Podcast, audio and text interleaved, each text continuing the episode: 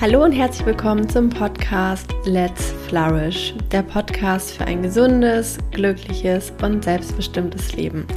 Mein Name ist Maike Schwier und ich freue mich sehr, heute mit dir ein ganz besonderes Experteninterview teilen zu können. Und zwar ist Andreas Kraft zu Gast, der seit vielen, vielen Jahren forscht zum Thema Zukunft und Hoffnung. Und dieses Thema nicht nur als Dozent an Universitäten lehrt, sondern auch sein eigenes Programm, die Positive Futures, die, Posi äh, die Zukunftswerkstatt entwickelt hat und ähm, dabei Menschen unterstützt, wirklich positiv in die Zukunft zu schauen, zuversichtlich in die Zukunft zu schauen, aber auch vor allem aktiv dazu beizutragen, dass die Zukunft ein Ort wird, an dem wir gerne leben möchten. Und die letzten Jahre waren ja für viele Menschen sehr herausfordernd. Wir hatten eine Pandemie, wir hatten einen Krieg oder haben einen Krieg in Europa, ähm, wir haben eine Klimakrise, die vielen Menschen Angst vor der Zukunft bereitet. Und vielleicht kennst du auch diese Momente, wo du denkst, mh, hm, Ganz ehrlich, mein Leben ist jetzt ganz okay, aber wenn ich in die Zukunft schaue, dann habe ich schon manchmal ziemlich Angst. Und diese Folge wird dir ganz, ganz viel Hoffnung machen und dir vor allem ganz viele konkrete Tools in die Hand geben, was du tun kannst, um für dich selber, aber auch für deine Mitmenschen und für unsere Gesellschaft eine Zukunft zu kreieren, in der du gerne leben möchtest. Deswegen Lasst uns direkt reinstarten. Ich wünsche dir ganz viel Spaß mit dem Interview mit Andreas Kraft. Lieber Andreas, ich freue mich total, dass du heute hier im Podcast bist und wir über dein Thema sprechen werden, was, glaube ich, ganz, ganz viele Menschen heutzutage beschäftigt. Aber magst du dich erstmal vorstellen, ähm, wer bist du, was machst du und wofür brennt dein Herz? Ja, Maike, danke viel für die Einladung und dass wir darüber reden können was mich schon seit vielen Jahren beschäftigt. Ähm, ich lebe jetzt schon seit 30 Jahren in der Schweiz und unterrichte an der Universität in St. Gallen, an der HSG. Ähm, und in den letzten zehn Jahren habe ich mich auf das Thema For äh, Hoffnung, auf die Hoffnungsforschung fokalisiert, fokussiert. Äh, komme ursprünglich aus Südamerika, aus Argentinien, äh, eben auch eine biografische Komponente, die dazu führt, dass ich von Natur aus ein bisschen äh, hoffnungsvoll in die Zukunft schaue.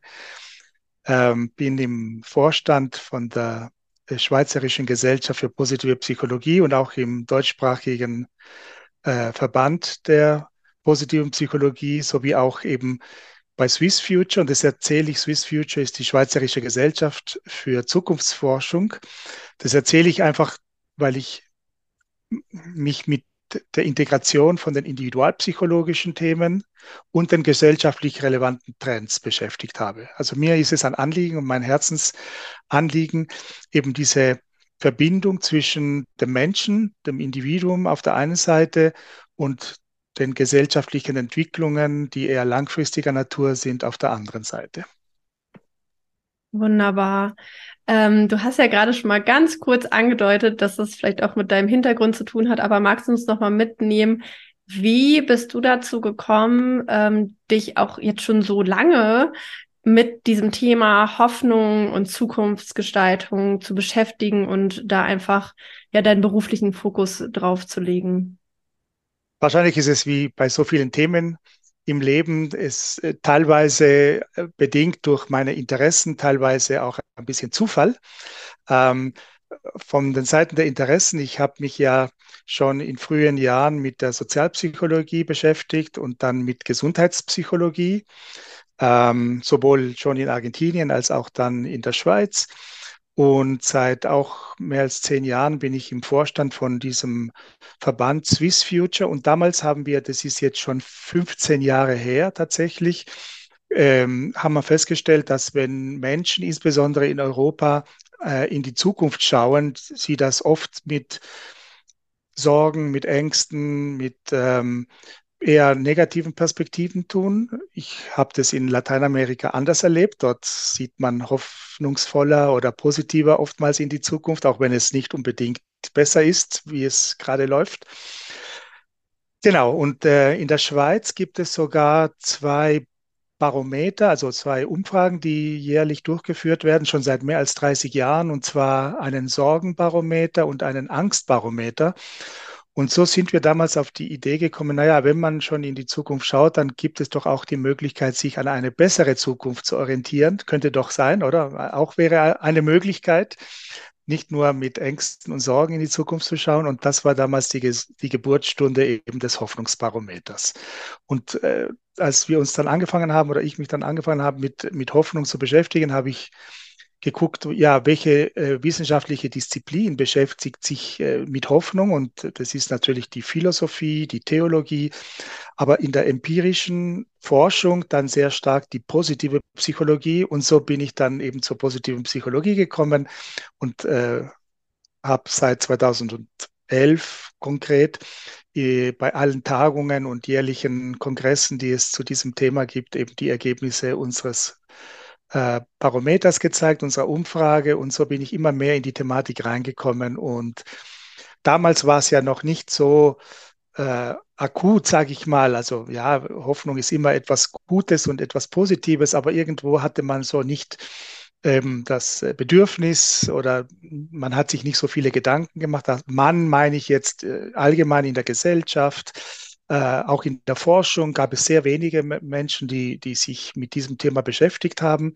Und äh, spätestens seit 2020, seit dem Ausbruch der, der Pandemie und all den weiteren, ja, auch äh, gesellschaftlichen Folgen davon, fängt dieses Thema der Hoffnung an zu boomen, weil man merkt, wie wichtig es ist, gerade in Krisenzeiten, sich äh, nicht nur eben mit den negativen Folgen, sondern auch ja, mit positiven Entwicklungen auseinanderzusetzen. Ja, total spannend und auch die positiven Entwicklungen, was man da machen kann, da werden wir heute sicherlich noch viel drauf eingehen. Ähm, aber wenn wir jetzt nochmal kurz auf die Sorgen und Ängste schauen. Also mir fallen ganz spontan Sorgen und Ängste ein, äh, die ich habe ähm, und auch die ich kenne ähm, von Menschen aus meinem Umfeld. Äh, aber du hast da ja, sage ich mal, nochmal einen tieferen Blick drin in die Forschung.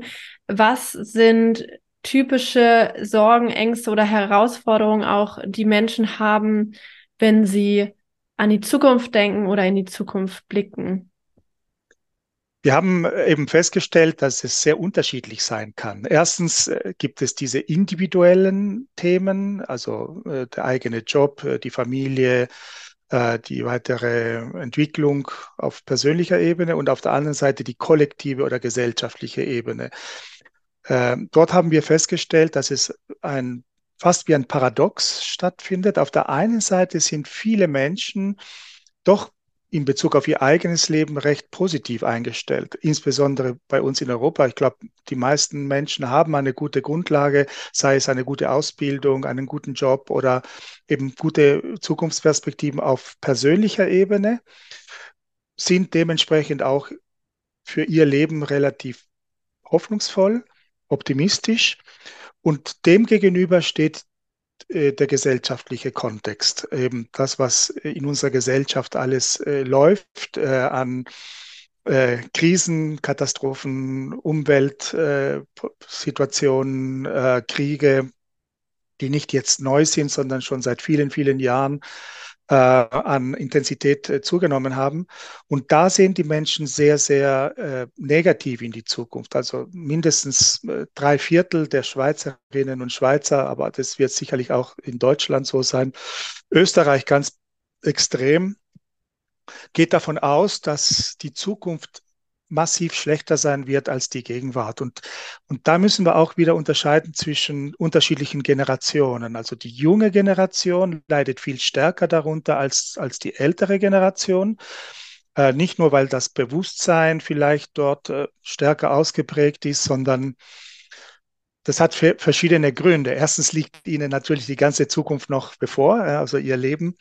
Ähm, und ich, was wir feststellen ist, man muss es so ein bisschen in einem geschichtlichen Kontext sehen. Ähm, ich glaube, wenn man so zurückdenkt, jede Generation, jede neue Generation hatte ein Stück weit den Anspruch und die Erwartung und die Hoffnung, dass ihr Leben etwas besser werden wird als das Leben ihrer Eltern. Also meine Eltern zum Beispiel haben, haben nicht studiert äh, und ich habe studiert. Meine Eltern haben nicht so viel die Welt äh, kennengelernt und ich bin schon sehr viel gereist.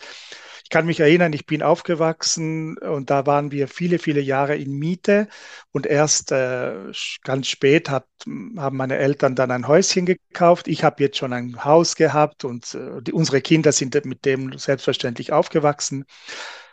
Also Worauf ich hinaus möchte, ist, jede Generation hat so ein bisschen den Anspruch, dass ihr Leben besser sein kann und, und wird als das Leben ihrer Eltern. Und so, und jetzt kommt eigentlich die die Erkenntnis, dass die Kinder, also die Generation unserer Kinder, also jetzt auch meiner Kinder, meine, unsere Kinder sind jetzt 24 und, und bald 23, aber auch die Jüngeren, so die, die, die jetzt die Schulabsch den Schulabschluss machen, das ist jetzt die erste Generation, die nicht davon ausgeht und auch nicht glaubt, dass ihr Leben besser sein wird als das Leben ihrer Eltern.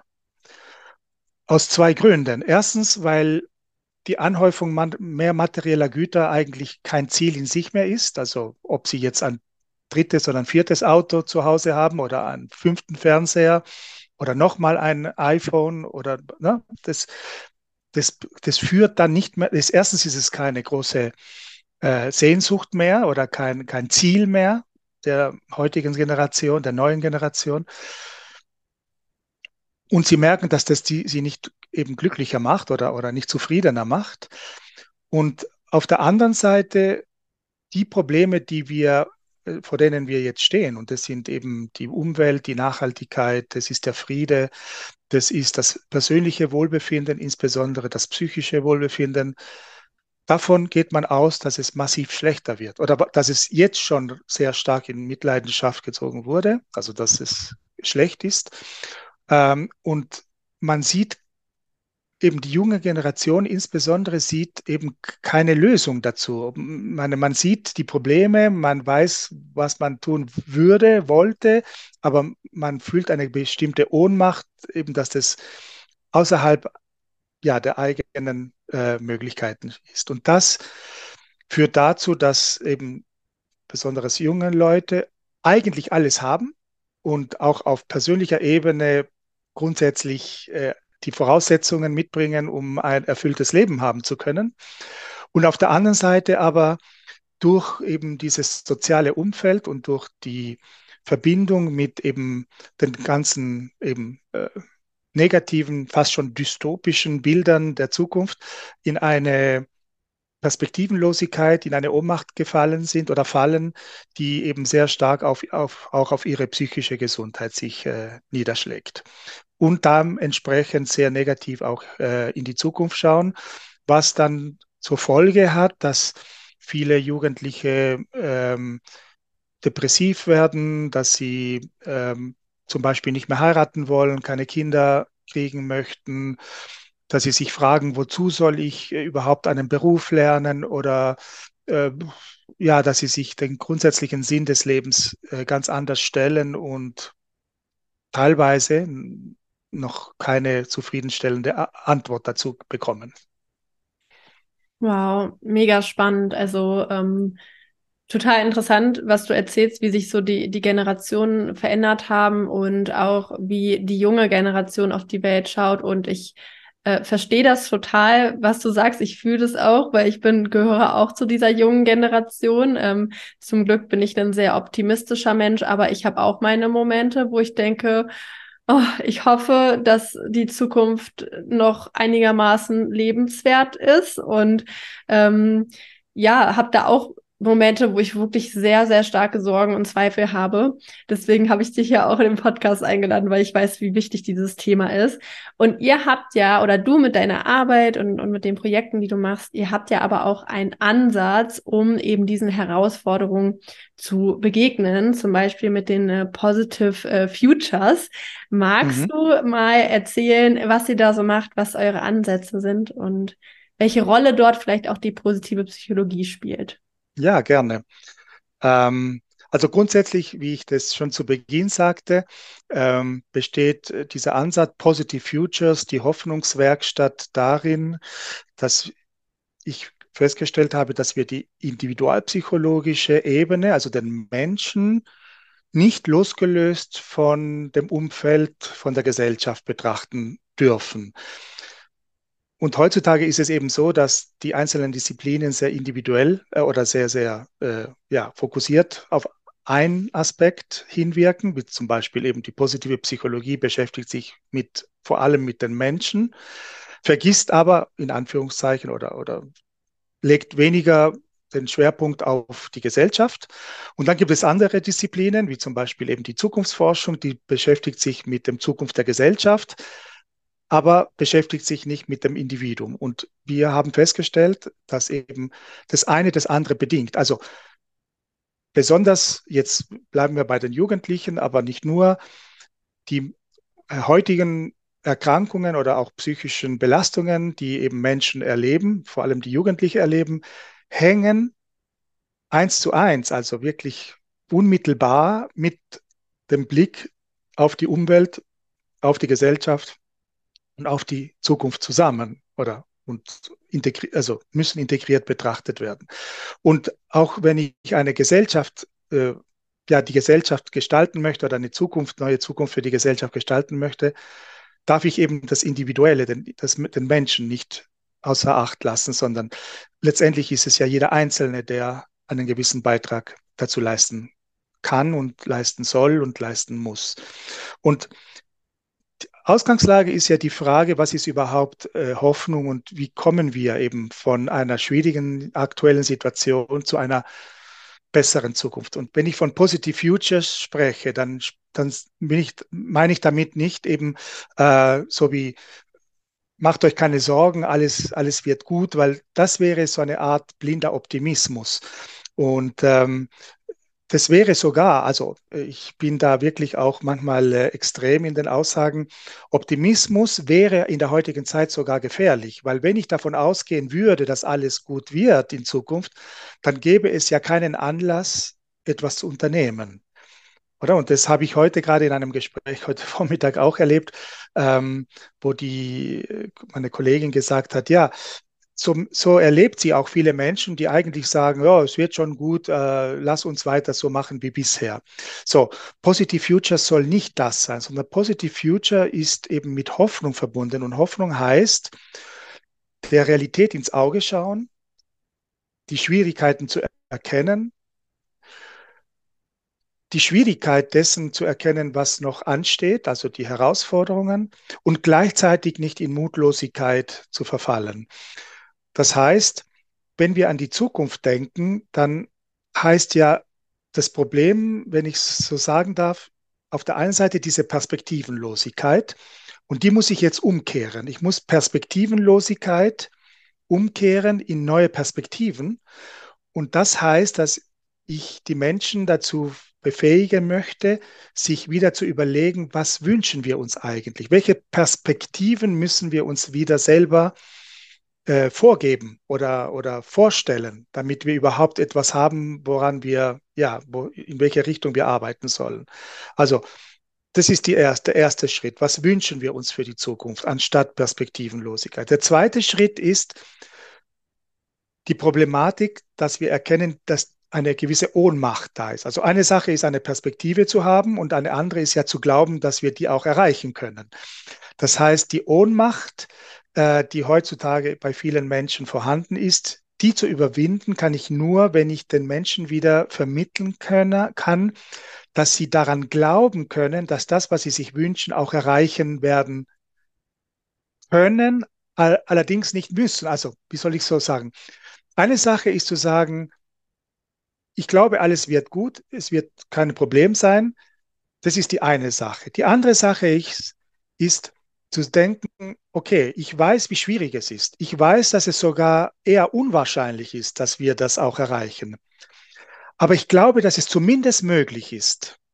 Und wenn ich davon ausgehe, dass es zumindest möglich ist, auch wenn nicht wahrscheinlich oder wenn nicht, es muss nicht einmal leicht oder, oder selbstverständlich sein, aber zumindest möglich, dann habe ich die Voraussetzung geschaffen dafür, dass ich mich auch dafür engagiere. Verstehst du? Also ich muss eine Perspektive haben, was könnte ich, was, was wollen wir denn verbessern, was wollen wir erreichen?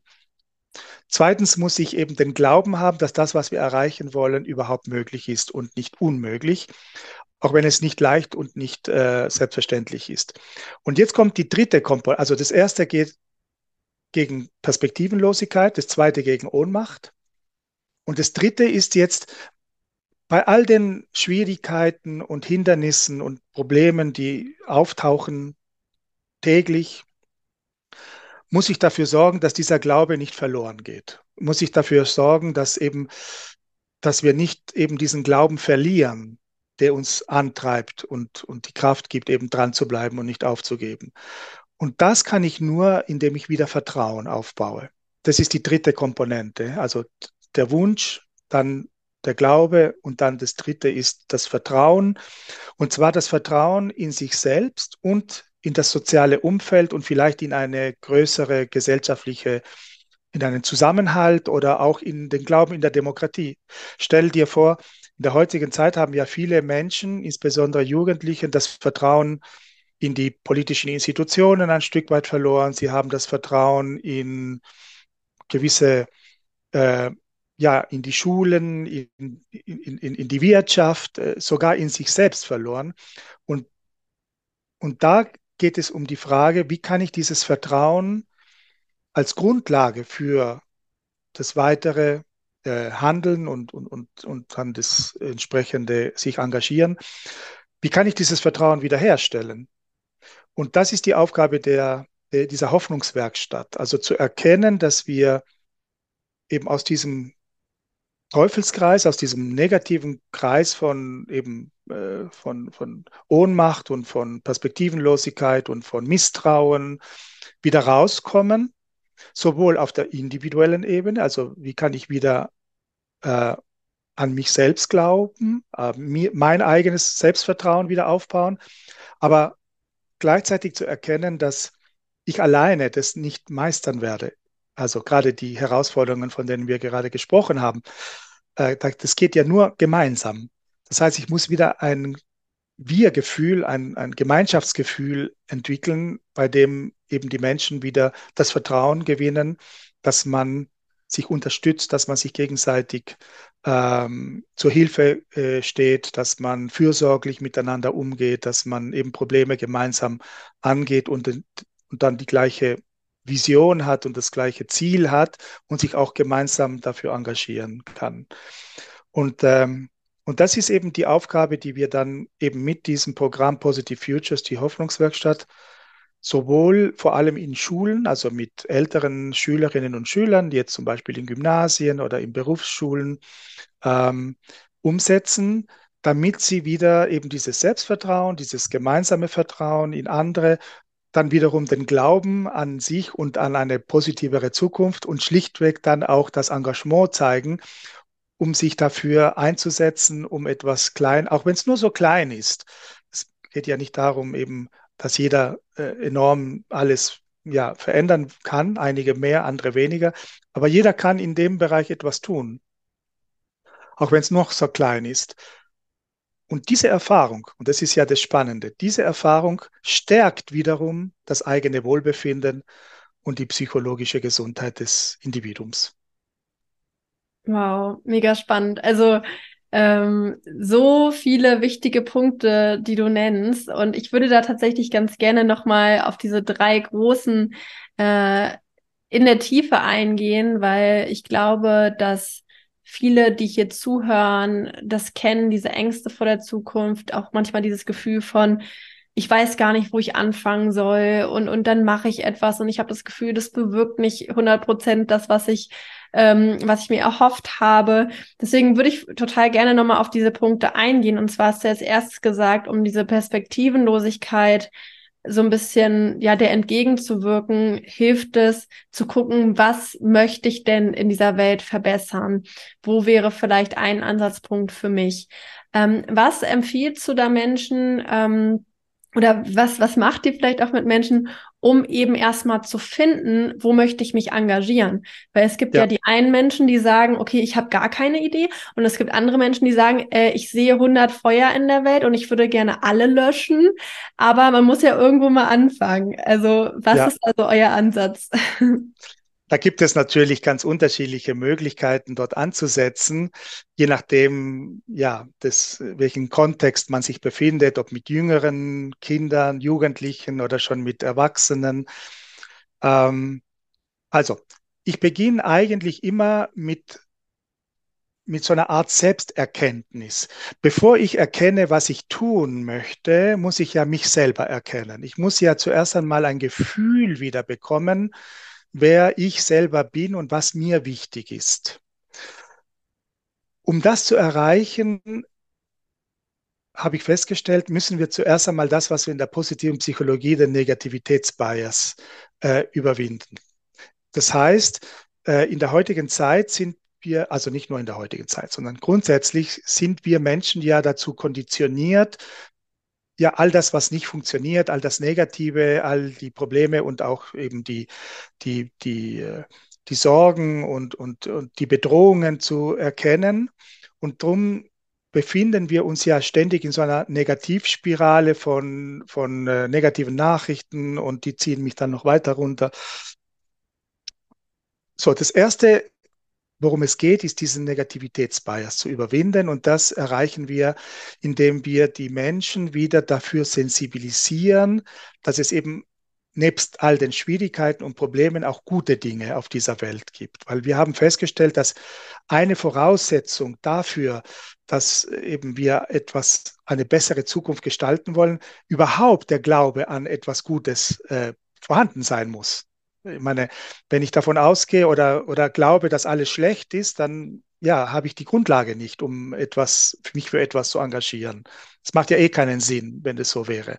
Das heißt, das erste ist, den Negativitätsbias zu überwinden und das kann wir, das können wir ja, indem wir ganz, ganz einfache Übungen machen, die wir ja viele schon kennen. Äh, so ein zum Beispiel ein Dankbarkeitstagebuch auf, äh, aufsetzen, ähm, so einen positiven Tagesrückblick zu machen. Und es hört sich manchmal banal an, aber ich habe das mit meinen Studierenden schon seit Jahren mache ich das an der Universität äh, in verschiedenen Bereichen und ich erlebe immer wieder, wie mir berichtet wird, wie innerhalb von schon einer einzigen Woche innerhalb von fünf, sechs, sieben Tagen eine extreme Wirkung stattfindet von, oh, es ist alles schlecht oder es ist schwierig oder Stress und überhaupt, hin zu der Frage oder zu der Erkenntnis, nicht zur Frage, sondern der Erkenntnis, hoppla, auch in den schwierigsten Zeiten, während der Pandemie zum Beispiel, bei der, äh, bei der sozialen Isolation, bei ne, so kann man Sachen erkennen, die einem gut tun, die einem gut getan haben, die einem Freude bereiten, die einen glücklich machen. So, und wenn man anfängt, dieses Sensorium dafür zu entwickeln, was ist denn eigentlich schon gut oder wa was trägt dazu bei, dass es mir gut geht, dann habe ich schon ein Gefühl dafür, was mir wichtig ist. Dazu kommt dann noch die Erkenntnis, was kann ich besonders gut. Also gerade bei Jugendlichen ist ja oft die Orientierungslosigkeit darin, dass sie sich selber noch nicht kennen, dass sie noch nicht wissen, was kann ich denn überhaupt gut. Und da kommen wir eben mit eben der Möglichkeit, sich selber zu erkennen, was sind die eigenen Stärken. Und da sind eben diese Charakterstärken besonders wichtig, weil sie, die haben eben den positiven Aspekt, dass sie nicht erlernt werden müssen. Also oft, wir, wir, wir leben in einer Gesellschaft, wo wir alles uns ja aneignen müssen. Wir müssen die, das Studium machen und die Ausbildung und wenn ich da nicht gut bin und dann, das ist ständig ein Druck auf uns. Charakterstärken sind angeboren, die bringen wir mit von Geburt aus, die wurden uns geschenkt, die sind wirklich äh, für uns da und zwar ewig. Wir können sie nicht verlieren.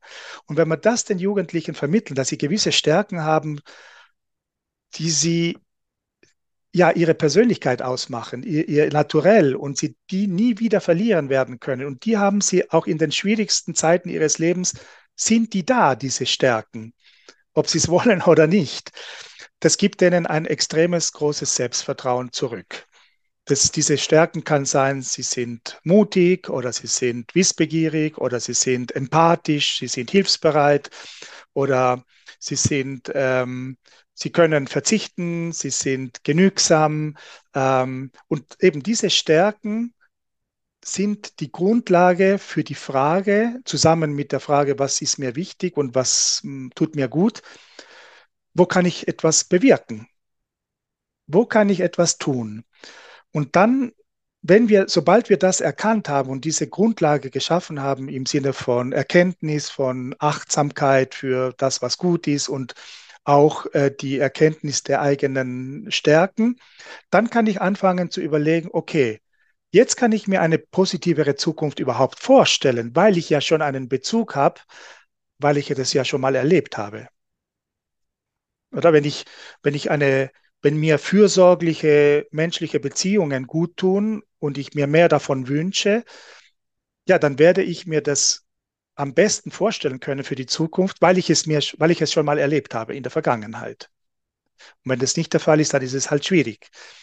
So, und dann fangen wir an, so Zukunftsszenarien zu entwickeln, zu, zu überlegen, okay, wie könnten wir uns die Zukunft vorstellen? Und interessant, da gibt es dann auf einmal einen, eine fast schon 180-Grad-Wende, weil wenn ich die Jugendliche frage, ja, was, was wünschst du dir für die Zukunft? Dann so aus dem hohlen Bauch heraus kommt dann, ja, ich möchte einen guten Job, ich möchte ein Haus, ich möchte ein, ha ein Auto, ich möchte Geld verdienen, was alles okay ist. Sobald wir aber die Erkenntnis gewonnen haben, was mir eigentlich im Leben gut tut und bei all diesen Übungen kommt nie eben noch ein größeres Haus oder noch ein größeres Auto oder noch einen tolleren Job zum Ausdruck, sondern viele andere Themen, die eben mit menschlichen Beziehungen zu tun hat, was mit, ähm, ja, mit dem Gefühl, gen, ja, gebraucht zu werden, nützlich zu sein oder auch äh, die Verbindung mit der Natur oder ein Spaziergang oder ein gutes Essen oder solche Sachen kommen dann zum Ausdruck. Dann fangen Sie an zu überlegen, ja, was will ich denn wirklich für die Zukunft in meinem Leben? Und wenn es für mein Leben gut ist, dann vielleicht auch für andere. Und dann fangen wir an zu unterscheiden zwischen einem, ich sage zudem, einem schönen Leben und einem guten Leben. Ähm, so, diese, dieser Denkprozess, der geht nicht von heute auf morgen, sondern der braucht Zeit.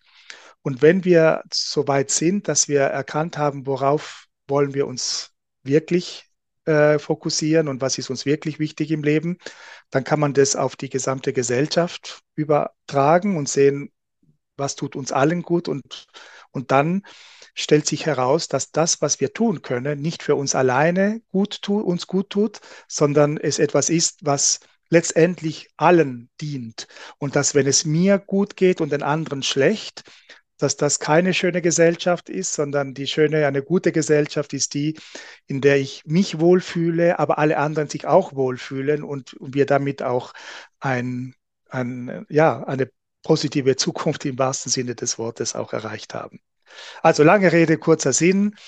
Wir starten von dem Individuellen. Wir stärken die Menschen und die Jugendlichen auf ihrer persönlichen Ebene und gehen dann vom Ich zum Wir, also zum Gemeinschaftlichen und überlegen dann, welchen Beitrag können, kann jeder Einzelne oder wir auch gemeinsam leisten, um das Gemeinschaftliche zu ähm, zu entwickeln oder eben dort auch positiv zu gestalten und merken dann am Ende, dass das, was wir getan haben, was eben der Gesellschaft zugutekommt, letztendlich durch die Hintertür wieder mir selbst wieder ähm, ja, äh, schöne Erfahrungen bereitet und Selbstwertgefühl vermittelt und, und, und. Wow, mega schön. Also total toller Ansatz. Ich bin richtig begeistert davon. Ähm, und wie äh, geht es dann weiter so mit dem, mit dem nächsten Schritt, also diesen, diesen, an diesen Glauben, dass es wirklich möglich ist? Weil das ist ja etwas, also das ist etwas, was ich in meinen Coachings sehr häufig, häufig erlebe, dass Menschen zu mir kommen, genau mit dieser Frage, dass sie sagen, hey, ich habe Ideen davon, was ich möchte, was mir wichtig ist, was ich vielleicht auch verändern möchte in die Welt, was ich rausbringen will ähm, beruflich. Aber dann kommt diese Frage von, äh, bin ich überhaupt gut genug dafür? Kann ich das überhaupt? Ne? Also, dass du vorhin auch so als Ohnmacht beschrieben hast, zum Teil, wenn es wirklich sehr große Herausforderungen sind oder sehr große Projekte, die man sich vornimmt. Was ist etwas, was ihr dort macht, um eben diese Selbstwirksamkeit zu stärken, dass die Jugendlichen oder wer auch immer, mit, ihm, äh, mit wem ihr da arbeitet, ähm, dann auch wirklich sagen können, okay, ich kann das und ich, äh, ich werde deswegen auch dafür losgehen. Ja, da gibt es natürlich äh, sehr individuelle, aber auch sehr vielfältige Ansätze. Letztendlich geht es darum, wie wir es vorher gesagt haben, auch um, um zu erkennen, äh, was, also Selbstwirksamkeit hat ja immer eben dazu zu tun, was, äh, was kann ich, oder? Was, was, äh, was traue ich mir zu? Also auf Englisch würde man dazu sagen Agency, oder? Also zu erkennen, dass ich etwas bewegen kann. So, und jetzt braucht es dort auch einen gedanklichen, einen gedanklichen Schritt oder eine gedankliche Brücke. Und zwar bisher haben, sind wir immer ausge davon ausgegangen, dass Selbstwirksamkeit von der Grundannahme ausgeht, ich kann es und ich werde es tun. So, Punkt. Und das ist eine sehr, ja, auf Englisch würde man sagen, ein Shortcoming, oder? Es ist eine kurzdenkende Form, eben äh, Selbstwirksamkeit zu denken. Wenn wir von Selbstwirksamkeit oder von Agency denken, müssen wir immer drei Elemente neu berücksichtigen. Erstens, ja, was sind meine Fähigkeiten? Glaube ich daran? Glaube ich, dass ich gewisse Stärken habe? Weil nur wenn ich etwas tue, in der Hoffnung, dass das, was ich tue, auch Wirkung haben wird oder einen Erfolg bekommen wird, würde ich überhaupt etwas tun. Also jede, jede Handlung ist mit der Hoffnung verbunden, dass das, was ich tue, letztendlich zum Erfolg führt. Das ist die erste Komponente. Die zweite Komponente ist zu erkennen, dass meine eigene Selbstwirksamkeit Grenzen hat. Jede, jeder von uns hat Grenzen, ob wir es wollen oder nicht. Und es ist doch auch gut, dass wir Grenzen haben. Und diese Erkenntnis darf uns nicht Angst machen sondern diese Erkenntnis soll dazu führen, dass wir bereit sind, mit anderen zusammenzuarbeiten. Es macht uns verletzlich, es macht uns vulnerabel. Es setzt aber die Voraussetzung dafür, dass wir uns öffnen und dass wir bereit sind, dass andere Menschen eine Bedeutung haben in unserem Leben und uns helfen. Das heißt, durch die Anerkennung unserer Grenzen unserer, der Grenzen unserer Möglichkeiten geben wir wiederum anderen Menschen die Möglichkeit, etwas für uns zu tun und damit ihr eigenes Wohlbefinden ähm, er, erhöhen. Und das hat alles natürlich auch gewisse, manchmal mehr, manchmal weniger, aber ganz konkrete Beispiele, oder? Wenn ich, die Eltern wollen ja immer das Beste für ihre Kinder. Und wenn die Kinder nicht zulassen, dass ihre Eltern ihnen helfen, dann ist es gut, weil sie merken, sie wollen das selber tun. Aber wenn es dann zu so einem extremen Grad kommt, wo sie sich von niemandem mehr helfen lassen, dann, dann stoßen sie tatsächlich an diese ja, unüberwindbare Grenzen. Das heißt, das Erste ist eben die eigenen Stärken und Fähigkeiten erkennen. Die zweite Ebene ist eben zu erkennen, wo sind meine Grenzen und wo brauche ich andere. Und das ist ein Stück weit Demut und ein Stück weit äh, ja, die Voraussetzung für Kooperation, für Solidarität. Und jetzt kommt die dritte Komponente, die noch wichtiger oder genauso wichtig ist, und zwar zu erkennen, dass ich meine Grenzen überwinden kann durch die Hilfe von anderen. Also ich kann persönlich wachsen. Das heißt, der Glaube müsste darin bestehen, okay, vielleicht kann ich es heute noch nicht. Das, was ich mir vorstelle, was ich mir erträume. Aber das heißt doch nicht, dass ich es vielleicht nicht in Zukunft kann, werden kann. Und wenn ich nicht anfange, wo soll ich was, ne? Ich kann doch nicht warten, also ich kann mir, ich kann mich nur entwickeln, indem ich es tue. Und dass jedes Scheitern eigentlich keine Niederlage ist, sondern jeder Rückschlag, wenn man so will, ist ja eine Quelle, die mir hilft, erstens mich mit anderen Menschen noch stärker zu verbinden und zweitens zu lernen und mich weiterzuentwickeln. Und wir leben in einer Gesellschaft, wo das eben nicht gefördert wurde. Entweder du bist gut und du bestehst die Prüfung oder du bist schlecht und du bleibst sitzen. Und sitzen bleiben ist ja gleich mit Katastrophe in unseren Köpfen, in der Schule, überall verbunden.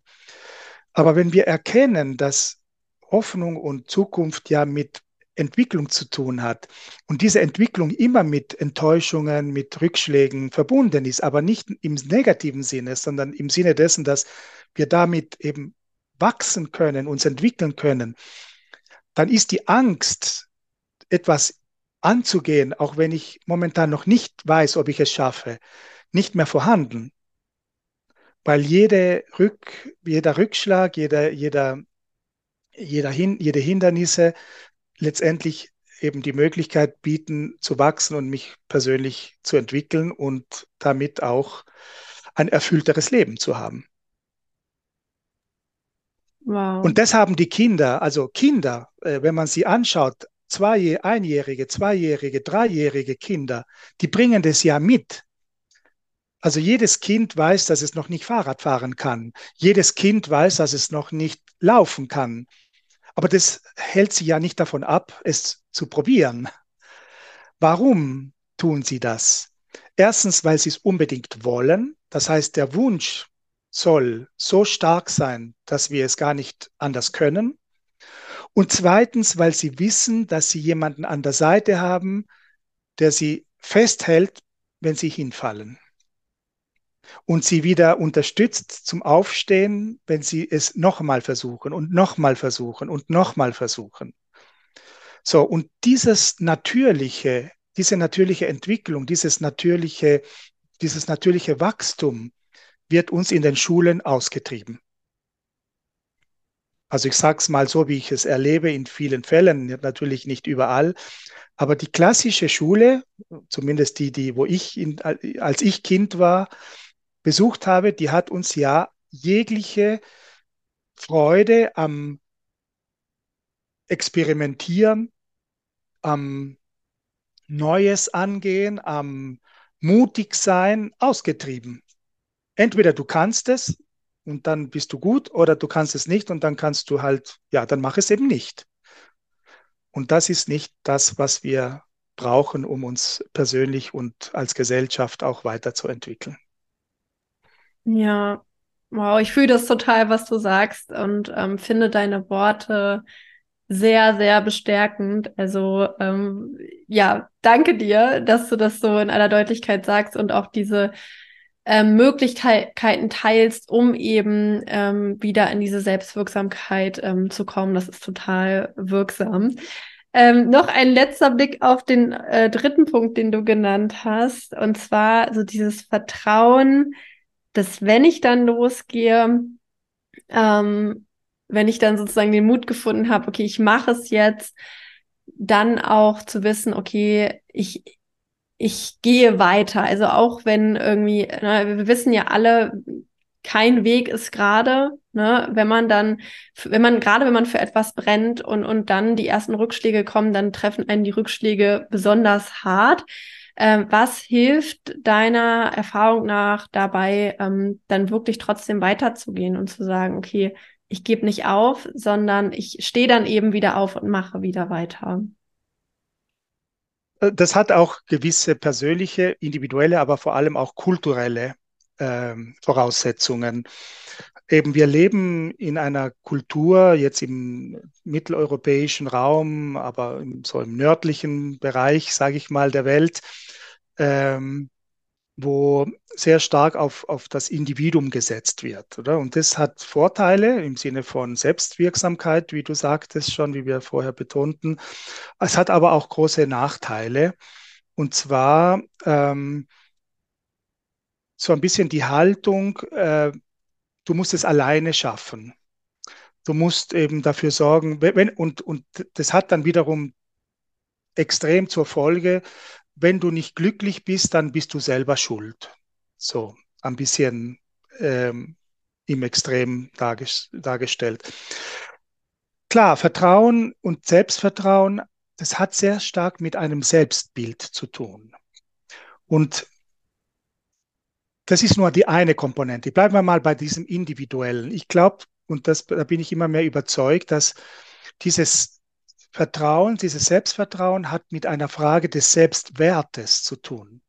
Also bin ich mir es wert, dass ich dranbleibe und nicht aufgebe? Bin ich, also bin ich es mir wert, mir Sachen zu, zuzugestehen, aber auch eben weiterzumachen, auch wenn es momentan nicht gut läuft. Und dieses Selbstwertgefühl hat sehr viel mit letztendlich mit Selbstliebe zu tun.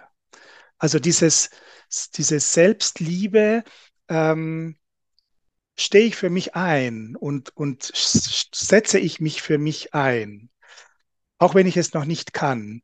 Und bei Menschen, also ich glaube, da muss man auch sehr viel arbeiten, also viel arbeiten. Das, das ist für mich eines der Kernthemen, dass der Mensch, die Individuen, die einzelnen Menschen sich wieder wert sind und auch erkennen, dass, es, dass sie sich so annehmen sollen, wie sie sind. Und wenn sie scheitern, dann ist es, wie ich vorher sagte, zwar, ja, tut's weh, schmerzvoll, aber, aber es ist okay. Ich bin damit nicht weniger wert. Und wenn ich es mir wert bin, dann, dann kann ich weitermachen. Und dann muss ich mir keine Vorwürfe machen. Dann werde ich mir auch selber vergeben. Dann werde ich mir nicht ständig äh, sagen, wie dumm ich bin, weil wenn ich mir selber immer wieder vorwerfe, wie unzulänglich ich bin und wie wenig ja ich weiß oder wie wenig ich kann, dann hat es mit Selbstliebe und mit Selbstwert überhaupt nichts zu tun, sondern genau das Gegenteil.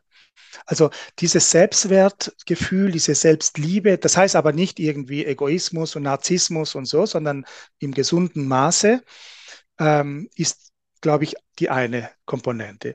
Und die zweite Komponente ist, Vertrauen hat ja immer mit Beziehungen zu tun. Auf Englisch ist es einfacher zu sagen, im Deutschen gibt es die Unterscheidung nicht zwischen Trust und Confidence. Wir reden hier von Trust, nicht von Confidence. Also, obwohl Confidence ist schön, oder? Ich kann zuversichtlich sein und ich kann sehr viel Selbstvertrauen haben, wenn man so will. Aber Trust ist Verletzlichkeit. Trust heißt Vertrauen in dem Sinne heißt, ähm, ich weiß nicht. Also wann habe ich unserem Sohn, als ich, äh, ich sage es anders, als ich unserem Sohn das erste Mal meine Autoschlüssel gegeben habe, da habe ich jetzt nicht, bin ich nicht davon ausgegangen, dass es gut wird. Aber ich habe vertraut, dass er das Beste von sich geben wird im Rahmen seiner Erfahrung und seiner Kenntnisse und seines Temperamentes und gehofft eben, dass es gut wird. Es hätte aber auch nicht gut werden können. Aber wenn ich aufgrund dessen, dass ich davon ausgehen kann, dass es nicht gut wird, ihm das Vertrauen entziehe, dann entziehe ich ihm auch der Glauben an sich selbst. Und ich entziehe ihm auch ein Stück weit ja meine Liebe, meine Fürsorge und, und auch das Gefühl zu haben, okay, auch wenn ich mich irre, gibt es jemand, der weiterhin an mich glaubt. Und das ist eben, dieses Vertrauen ist ein Geschenk was wir jemandem geben und was wir bekommen, wenn man uns vertraut, auch wenn wir nicht vertrauenswürdig immer sind. Vertrauen heißt ja nicht, ich gehe davon aus, dass er so tun wird, sondern Vertrauen heißt, ich gehe davon aus, dass er das Beste tun wird oder im Rahmen seiner Fähigkeiten und Möglichkeiten, damit es gut wird. Aber ob es dann tatsächlich so ist, weiß ich nicht. Ich gehe aber davon aus, dass wir eine gemeinsame Wertebasis haben, dass wir das Gleiche wollen, dass wir ja zumindest uns einig sind, was richtig und was falsch ist und so weiter. Aber Vertrauen ist immer ja ein Wagnis, hat immer mit Mut zu tun und hat immer mit Unberechenbarkeit und auch mit der Möglichkeit der Enttäuschung zu tun. Aber ich muss bei Hoffnung, bei Zukunftserwartungen in dieser Form immer offen sein für Enttäuschungen. Weil wenn ich diese nicht in Kauf nehme oder nicht als Möglichkeit wahrnehme, dann blockiert mich das. Das heißt, Vertrauen hat mit Stärken und Fähigkeiten zu tun, aber es hat auch mit einem Ansatz zu tun, dass Zukunft, und es geht ja hier um die Zukunft, letztendlich immer unsicher ist und immer mit Unsicherheit verbunden ist. Und wir lernen müssen, mit dieser Unsicherheit positiv umzugehen und nicht ängstlich der gegenüberzustehen. Und wir sind in einer, ich sage, ich komme zurück auf meinen Werdegang. Ich meine, ich bin in einem Land aufgewachsen, wo Unsicherheit sowas wie das tägliche Brot ist. Also es gibt weder, neulich habe ich mit einem Kollegen telefoniert und habe gefragt in Argentinien, ja, wie geht es dir? Dann sagt er, ja, eigentlich toll. Äh, das Leben bleibt spannend. Man steht am Morgen auf, man weiß am Abend nicht, ob man noch lebt. Am Ende des Monats weiß man noch, ob man den Job hat. Eigentlich bleibt das Leben eine, ein Abenteuer. Verstehst du? Es geht darum zu, und wir hier in der Schweiz, also Schweiz, Deutschland, Österreich, Mitteleuropa, haben all diese gesellschaftliche Institutionen gebildet, um die Sicherheit auf ein Minimum zu reduzieren, sodass wir gar nicht mehr in der Lage sind, mit Sicherheit umzugehen, weil wir eben die Versicherung haben, wir haben die Krankenversicherung, wir haben die Sozialversicherung, wir haben ähm, eben die ganzen Vorkehrungen, äh, Schule und so, dass eben unser Leben eigentlich von Unsicherheit letztendlich ähm, verschont wird. Aber wir merken, dass wir in einer Welt leben, die nicht eben sicherer wird, sondern die grundsätzlich oder eine Zukunft, die immer unsicherer wird. Also spätestens seit der Pandemie ist es extrem exponentiell gestiegen, dieses, diese Wahrnehmung, dieses, dieses, wie sagt man, diese, ähm, diese Erkenntnis. Ähm, und wir wissen nicht, wie damit umzugehen, mit dieser Unsicherheit. Und darum drückt sie uns so weit runter.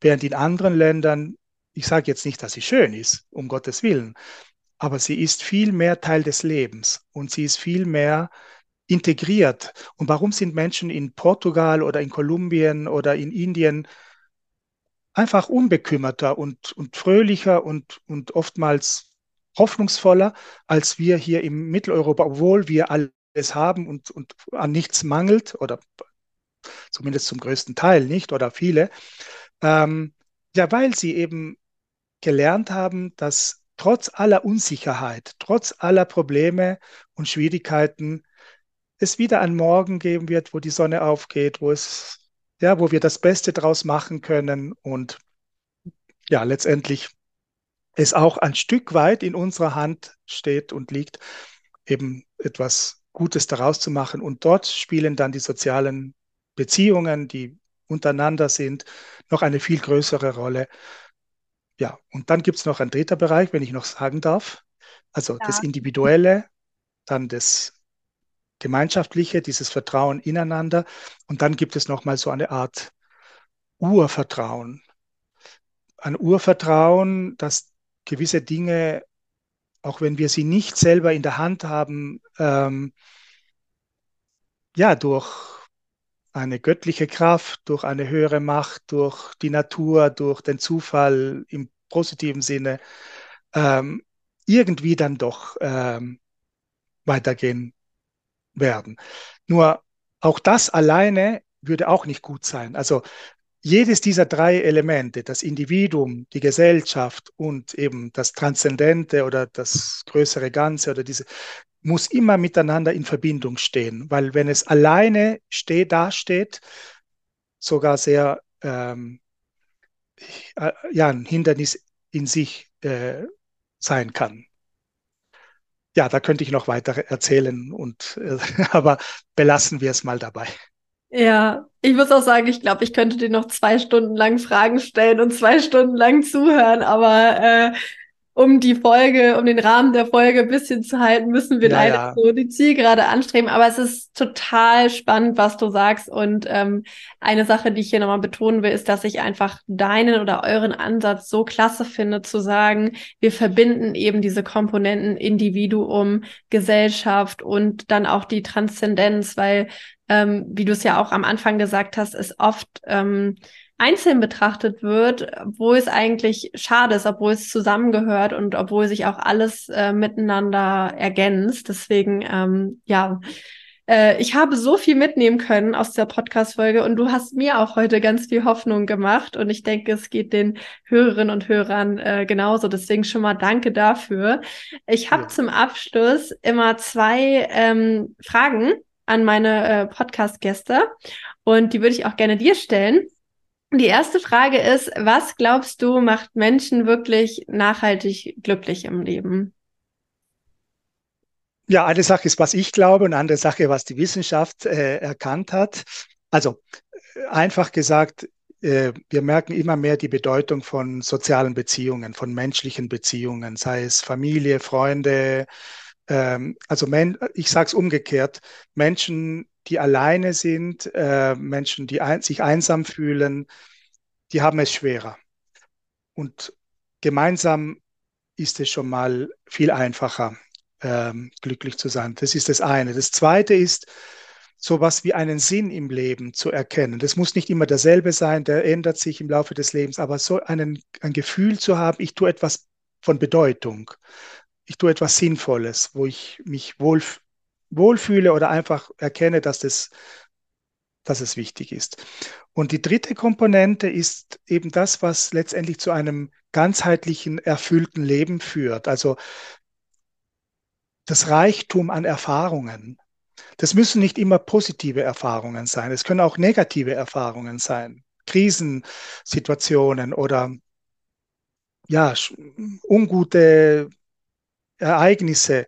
Aber Menschen, die die Erfahrung gemacht haben, dass ihr Leben reichhaltig ist, dass sie vieles erlebt haben, dass sie viele ja, Erkenntnisse gewonnen haben, dieses Reichtum an Erfahrungen, das ähm, hat sich gezeigt, ist auch eine ganz wichtige Quelle von, ja, von einem erfüllten, glücklichen Leben.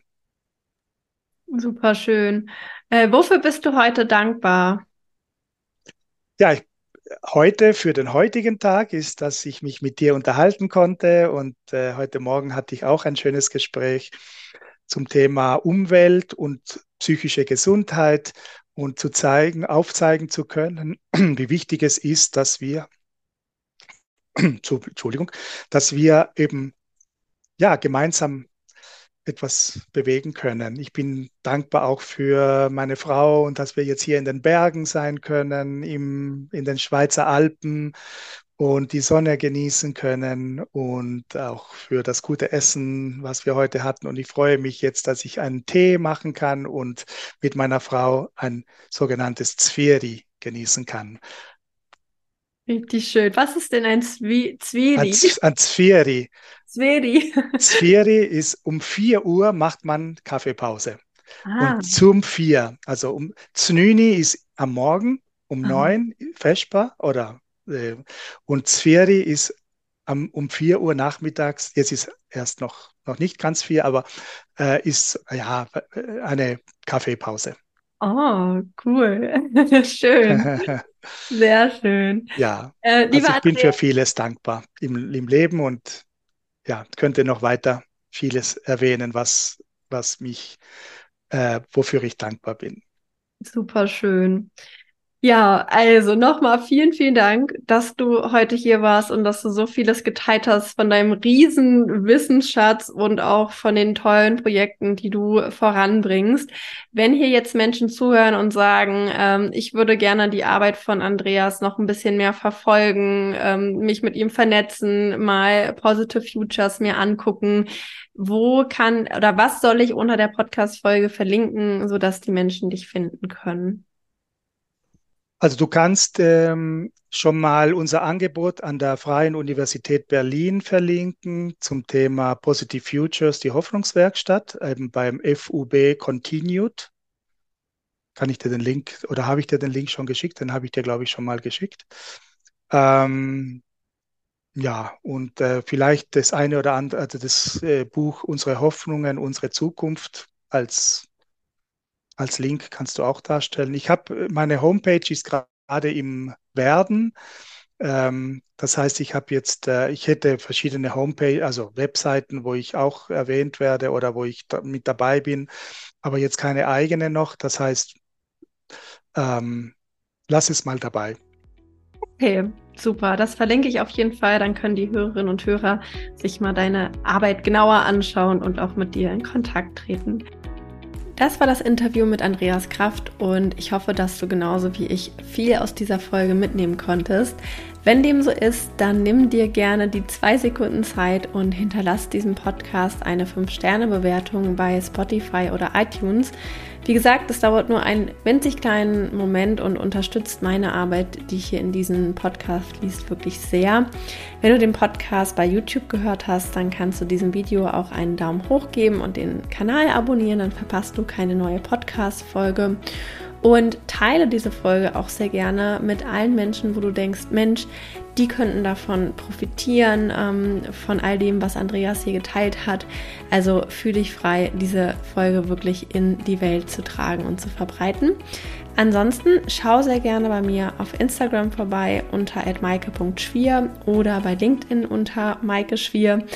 Ähm, dort teile ich auch immer passenden Content zu den Podcast-Folgen und ja, freue mich einfach, dich dort zu sehen. Und natürlich freue ich mich auch, wenn du in zwei Wochen wieder einschaltest, wenn es wieder heißt Let's Flourish. Hab bis dahin eine gute Zeit, deine Maike.